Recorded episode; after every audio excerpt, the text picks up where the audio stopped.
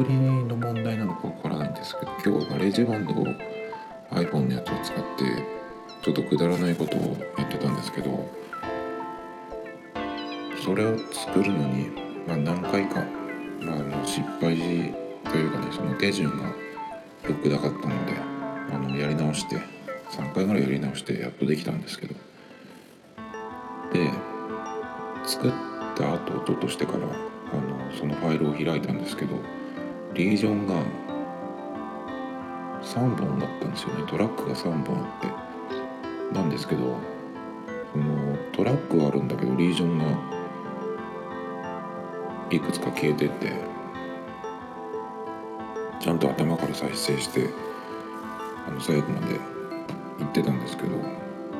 完全になぜかそのファイルがね開いたら消されてしまってたっていうかなりショックなことが起きて。まあどうしたもんかなっていう感じなんですけど、まあ、結局元のその素材は iPhone にあったのであのさっき GarageBand あの Mac の方にファイルを入れ替えて作ったんですけどまああっという間ですね。やっぱり Mac だと早いですね。iPhone でもできなくはないんだけどやっぱり全然その時間が違うので無駄な時間を使ってたなという感じでした。やっぱりその GarageBand はうん iPhone と Mac でだいぶその使い方を変えないとダメかなっていう気がしてますね。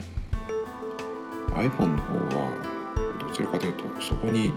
直接その場で録音できるっていうそういう使い方になるのかなっていう感じですね。でも僕歌は歌わないし楽器もねやらないので。なのでまあコードストリップとそのコードが鳴らせるっていうのだとギターとかベースを演奏できるモードにした時にジョーキングって言ってあのギュイーンってやるやつとかそういうのがあの直感的にできるのと。あとそのギターの演奏モードにした時にスケールっていうのにすると結構その適当にやってもソロっぽいのができたりするのでコードを鳴らしながらそれであのソロっぽいのをやるとそれだけでももうあのツインギターみたいなことがちょっとできるのでツインギターっていうのはまたちょっと違うかギターの2本とベースであとドラムはドラマーに叩いてもらっていう感じでちょっとねそのロックっぽいのとかを簡単にできるので。それはやっぱりどうしてもそのタッチするのと、まあ、基本的にそのマウスポイントであの触っていく Mac とかだいぶその基本的なところが違うのでどうしても違うものになるんですけどく使い分けをすればいいんですけどね。あとまあ iOS のガレージバンドに関してはこれからまた iPad Pro を買うのでその時に、まあ、iPhone でやるかそっちでやるか。でもあの iPad 版はどっちかというと Mac の方に近づいてほしいなっていうのがちょっと希望ですけどできればそのまあタッチしてそのやる。強みっていうのはそのまま置いといてもらってリージョンでねあの編集する時のところは Mac と同じことができるようにしてほしいなと思うんですけどアンプが使えたりとか。あとオートメーションであの Mac の方はフェードインフェードアウトみたいにそのボリュームの調節だけじゃなくてあのファンをいじれるんですよね。その音を左右にこう揺らすようなあれができるので。まあでもそれだけだったらちょっとねプランジャーっていうねエフェクトとかそういうのを使う方がよりあの揺れる感じになるのでそれでもいいんですけどね。で、えーと、iPad のことを話してちょっと思い出したんですけど。今日のまあ話題というかメインの話はその紙とペンとその本がそのだいぶ、まあ、アナログからそのデジタルの方に置き換わっているとは完全には言えないけども結構そのデジタル化してきてるんですけど、まあ、Kindle が始まってもうかなり経つと思うんですがその時から言われてることでやっぱりその紙の本の良さっていうのはあの残っているというかねデジタルでその本が読めるようになってもその紙の本の良さっていうのはよりその際立ってくるというかね、まあ、そこはどうしてもデジタルにならないっていうところなんですけどまあでもその、まあ、これに関してはまだその日本っていうのはその特殊な市場で、まあ、利権やらなんやらであの紙の本がね全部見れるわけじゃないのでねデジタルで。D マガジンとかであの iPad がある時に結構雑誌をパラパラ見てたりするんですけどやっぱりどうしてもあのデジタル版っていう風にされちゃうんですよねでその紙の方の紙版の雑誌にあるページが全部入ってこなくてまあ目次には書いてあるけどあのデジタルの方にない項目があったりとかそもそも全然そのページ数が違ったりとかね、まあ、そんなことをやってるのでまあ正直紙の方のを読んでも雑誌ってもう確実に終わってるなと思うんですけどデジタルでそれをあの全部持ってこないっていうのはねもうそもそも、まあ、終わってるなっていう感じですけどもこれ雑誌もね大量の広告を書店から持ち帰ってきてるだけなんですね。結局は。それはね結構10年前から変わってないと思います。そのファッション雑誌とかもすごい分厚くなって背中があの平らになった体10年前くらいかな。分かんないですけど。ですごく重たくなって。でよく見ると、まあ、ほぼ広告っていう感じで、まあ、広告ってその雑誌なんか開いてすぐの裏のページが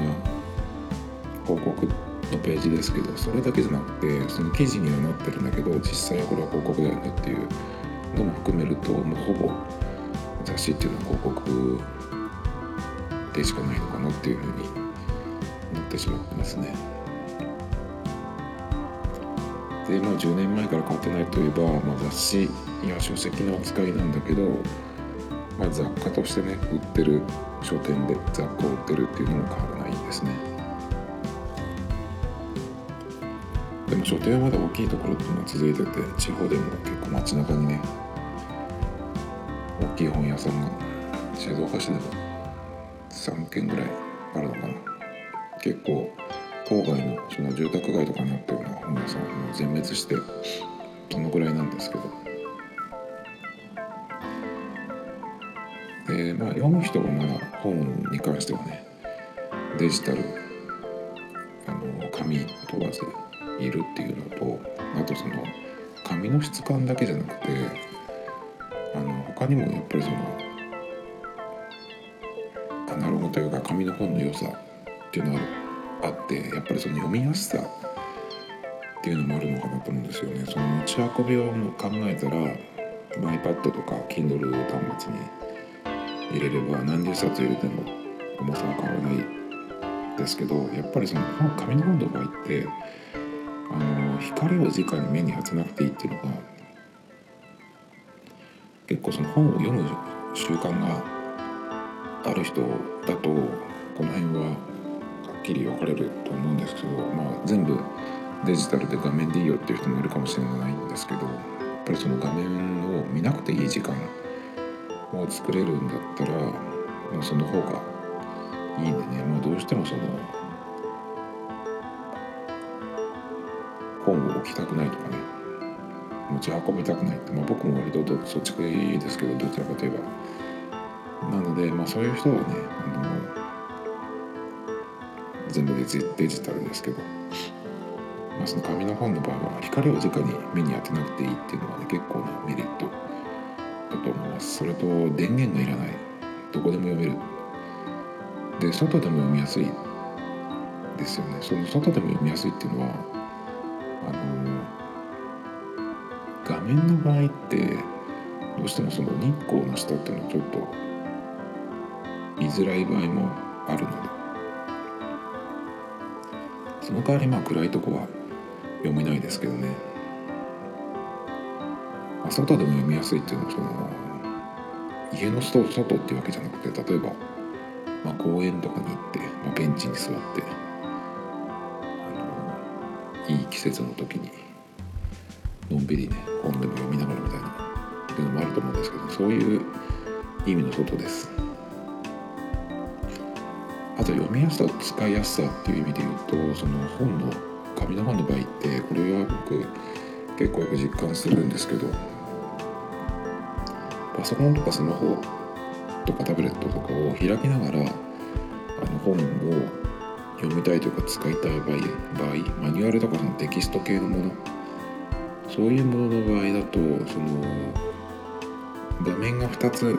デバイスが2台あればいいんですけどなかなかそうじゃない場合もあるので、まあ、PC とかねあのタブレットとか開きながらその横で紙の本を開いて読むっていう方があの使いやすいこともあるかなと思います。結構マニュアル系のやつだとページをねこうバッとめくるめくってこう飛ばしたりする飛ばしてそのあの前の項目を見たりっていう時は結構その Kindle とかでもあのしおり機能とかってありますけどやっぱりちょっとその本の方が圧倒的に使いやすいかなと思います。なんかその画面にその、まあ、ノートを取るとか例えばその、まあ、さっき僕はガレージバンドの話したんですけどそういうソフトを使う時にえっ、ー、とマニュアル的な本を使う場合はやっぱりその画面でデジタルの本を開くよりも紙の本の方が圧倒的に使いやすいかなと思います。ただその紙の本の場合って開いてその開いた状態をキープするっていうのはね結構難しいのであの開いて止めておくっていうそういうなんかものもありますけどね。まあその辺はでもどっちもありますもんね。いいいいことも悪いこともね。最近はねまたガレージバンドをよく使うのでちょっと本をまあ開きながらやることもあるんですけど。英語学習とかね語学の本とかだとその本だけじゃなくてやっぱりその中に音声だったりとかなんだか動画とかそういうものもあった方が埋め込まれてる方がいいんですけどそれだと電子書籍っていうよりはアプリになっちゃうんですよね。でまたちょっと違うんですけど。でこの本とその本の、まあ、デジタルか紙かっていう話をあの考えてた時にまだそのこれから置き換わっていくであろう。まあこれこれからというかもうだいぶあの使ってる人多いと思うんですけど紙とペンの話ってえーと、紙とペンもそのタブレットとスタイラスペンっていう風に置き換わってきてて僕もう8月まで iPad Pro を使ってて Apple Pencil も使ってたんですけど iPad Pro はそれまでは、えー、と12.9インチを使ってたんですけどその1年前はあの1個下のサイズの Pro を使ったんですよ。の時10.5かな。だけどやっぱりその自分の iPad の使い方が何かを見るっていうものとしての使い方もあるんですけど紙の代わりっていうノートとノートの代わりっていう使い方が結構あの大きくて。でそれだったらやっぱりその紙の大きさは10.5インチだとちょっと小さいんですよ。B5 のノートよりは小さいのでやっぱそれはちょっとあのなんかその使いにくいというかね。iPad Pro があって Apple Pencil があってそのいいノートアプリを使ってるんだけどどうしてもちょっと紙の方に B5 くらい B5 とか4ぐらいの紙の方に何か書き出したりとかっていうことが結構あったのでじゃあ大きい方にしようと思って12.9インチにあの買い替えたんですけどで、えーと、ノータビリティっていうアプリを、えーとメインで使っててで12.9インチの iPad だともうほとんど A4 に近いサイズなんですね。本体は A4 に近いけどそのかけるスペースはもうちょっと小さいのでまあ B5 くらいの感じなのかな。普通のキャンパスノートみたいなあれぐらいの大きさがあるので本当に紙に書いてるような感じなんですよね。だけどあのやっぱりそれで紙とペンがそのデジタルに置き換わったかっていうと全然そんな風にはなれなかったんですよね。その紙とペン持ち歩かなくていいっていうのとまあいらないとこ消したりとかってその更新ができるっていうのは、すごくいいんですけどやっぱりあの感触がまずかなりその書くっていう意味ではかなりまだまだ改良の余地が残ってると思うんですよね。硬い画面に硬いあのペン先で書くっていうのがあの下手な字が余計下手な字になっちゃうんですよね。すごく滑るので。でどうやったらあのマシになるかなっていうのをかなり書き方とかその力の入れ方とか研究したんですけど忘れちゃいましたけどまあまあでもいい感じになってきたかなと思うんですけどあのいきなりノートアプリとかに書くと大体普通の人は紙に書くより下手になると思うんですよ。やっぱり滑るしあの力加減もだいぶ紙に書く時と違うんでね。紙に書くにしてもやっぱりその紙質もあるし紙質に対してあのペンがね鉛筆で書けば鉛筆とかシャープで書けば結構抵抗感があるのであの少しその力を使うと思うんですけどボールペンでも、まあ、ジェットストリームみたいなジェットストリームとかあとアクロボールとかああいうスラスラあの力を使わなくてもねあのスルスルと書けるものもあれば昔からあるようなペンとかあと輸入海外製のものブランドでまあ言うとパーカーとかあとなんだっけ？いっぱい持ってるんですけどなんだっけな？えっ、ー、とロディアは紙だけどあラミーだ。ラミーなんか使うとあの結構その日本の今のスタンダードなボールペンに比べるとき始めたその線のところがちょっとかすれたりとかねするんですよ。で割とそのインクの感じが粘り気があるのでちょっとやっぱりあの書き味がだいぶ変わってきますね。なのでまあ紙と,、えーと、ペンだけでもまああとはゲルインクとかもいろいろあるのでだいぶその書き心地とか出来上がる字のクオリティっていうのは紙とペンでもいろいろあるんですけどそれよりもタブレットとその Apple Pencil iPad と Apple Pencil っていうのはその硬さの硬さとあの滑る感じでだいぶあの紙とペンと違うのですごい下手になるんですけどあのまずアプリによってだいぶ違います。大体のアプリは結構僕いろいろ試してきてるんですけど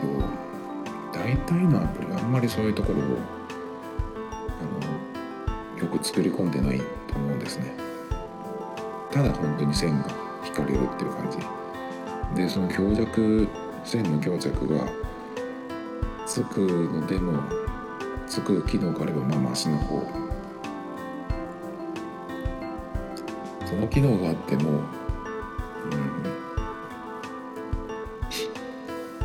まあ日本語を書く時ってやっぱりその止め跳ねとかもあるし書道なんかで言うと最初のその線を書く時にこの筆をグッてこの押さえる感じ。あとその線の終わりにこうグッと押さえる感じとかああいうのは全然出ないですね。なので大体のアプリノートアプリっていうのはそのノートとしてのまああのカテゴリー分けだったりとかあのそういう機能はいろいろあるんだけど漢字のその書くっていうところに関してはあんまりいいものがなくって。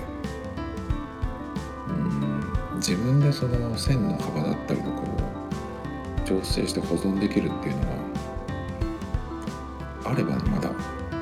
いいんですけど、うん、そうですね。あのアップルの純正のメモに書くときに出てくるペンも正直僕は鉛筆モード以外はダメだと思ってますね。あの蛍光ペンとかはあのいいいいと思うんですけど文字を書くっていう。そこに関しては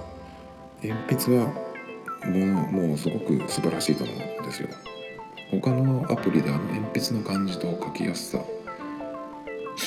リアル感は多分ないと思うんですよ。だけど、まあ、鉛筆ちょっと薄いので書いた後にその他の、うんまあ、iPhone で iPad で書いて iPhone のメモで見る時とかちょっと薄いのであのー濃いめの色にしとかないとっていうのもあるしその鉛筆のかすれ感とかっていうのがやっぱりちょっと悪い方に出ちゃうんですよね。書いてる時はすごく気持ちいいしその iPad の画面で見る時はいいんですけど。なんか書き出したりとか画像で書き出したりとかそういうふうに他のところに持ってくとちょっといまいちな感じになっちゃうんですね。なのでやっぱりその普通に文字を書きたいってなったら、まあ、サインペンみたいなものがあるんですけどあれは本当に良くないんですね。あのアップルの純正のメモのやつ。あそこをねもうちょっとやってその紙の感じプルのこのメモってアイコンがフラットデザインになった時に結構シンプルになっちゃったんですけどよく見るとやっぱりその今ダークモードにしてる人も結構いると思うのでそれだとわからないんですけどあの白く白い字にしてると割とその紙の質感みたいなのがねあの実は残ってるんですよね。真っ白じゃなくて。でそういうところをやってくれるップルなのでインクのね感じとかももうちょっとなんとか頑張ってほしいなと思うんですよね。で万年筆モードがあると結構そのなんていうのかなサインペンの単調な線と違った線ができたりするんですよね。まあさっき僕が言ったその使っていたノータビリティっていうのはその万年筆モードがあるので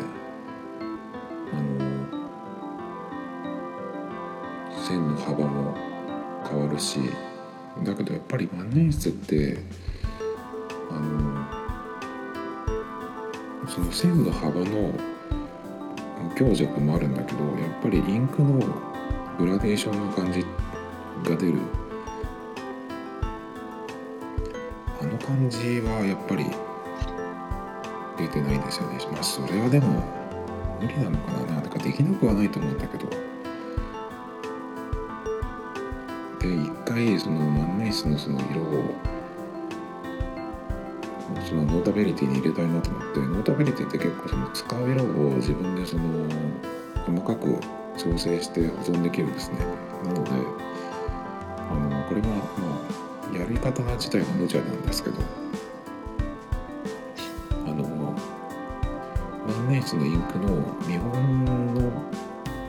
が出てるページっていうのがネットにいろいろあってまあそれが好きな人がいろいろその比較でね紙に書いたやつを写真で画像でアップしてるっていうのもあるんですけどそうやってそのこのインクの色使いたいなっていうのを撮って、えっと、画像を撮ってでそれを、うんと、カラーコードっていうのがあるんですけど数字に置き換えるやつですね。数字とアルファベットに置き換えるやつなんですけどそれでカラーコードにしてでそのノータビリティでまあその色を作るんですけどまあでも大してあの万年筆感は出なかったですね。で紙に万年筆のインクで書くともう一個いいことがあってその書いた後しばらくしてからその書いたものを、まあ、ノートでも何でも開いて見るとやっぱり時間が経った時のその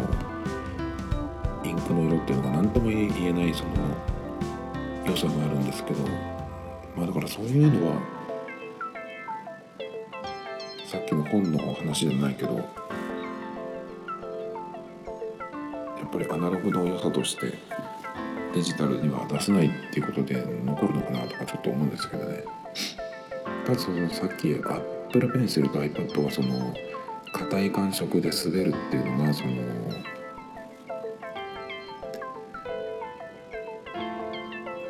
本物の紙とペンに比べるとだいぶ違うっていうふうに言ったんですけどギャラクシーノートのペンは結構それで言うとあのいい感じだなと思うんですよね。最初に触った時はとギャラクシーノート8かな分かんないけどちょっとその書いたペンに対してその線が引かれる、うん、タイミングがちょっと遅かったりとかこの触ってるペン先と画面に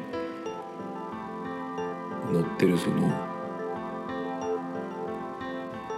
なんていうのかなそのペンのペン先の丸いところ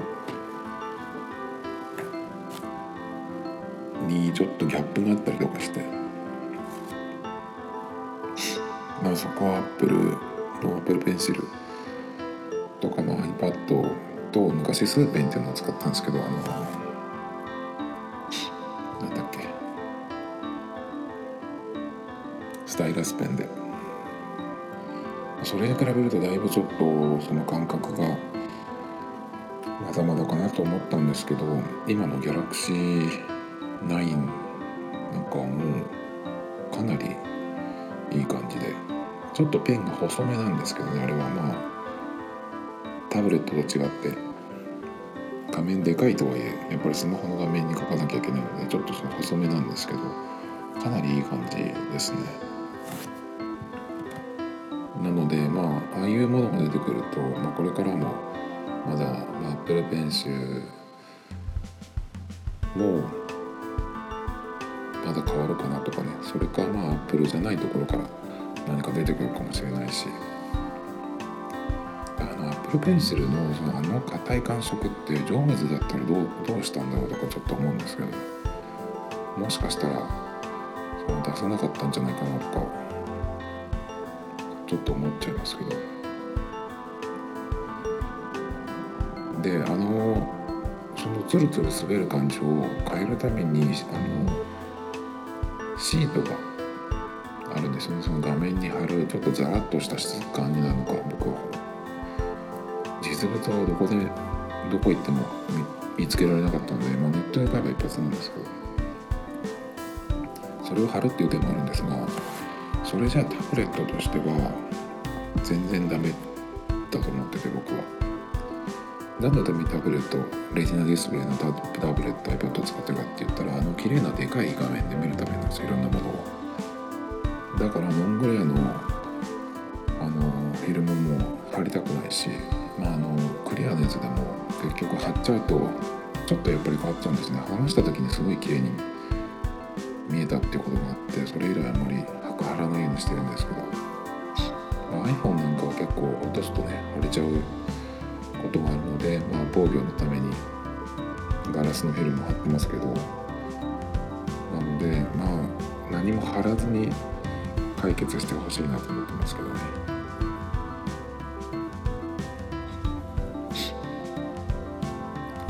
やっぱりでもこの感触の部分が改善されても紙とペンの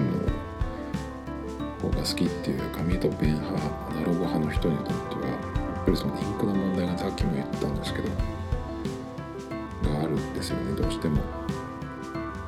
あのそういうのを書くの好きな人でモレスキンっていうすごいいいノートにそのびっしりね書いてあのページを作るのが趣味の人とかも結構いるみたいなんですけどまあそういうでも趣味はそんなに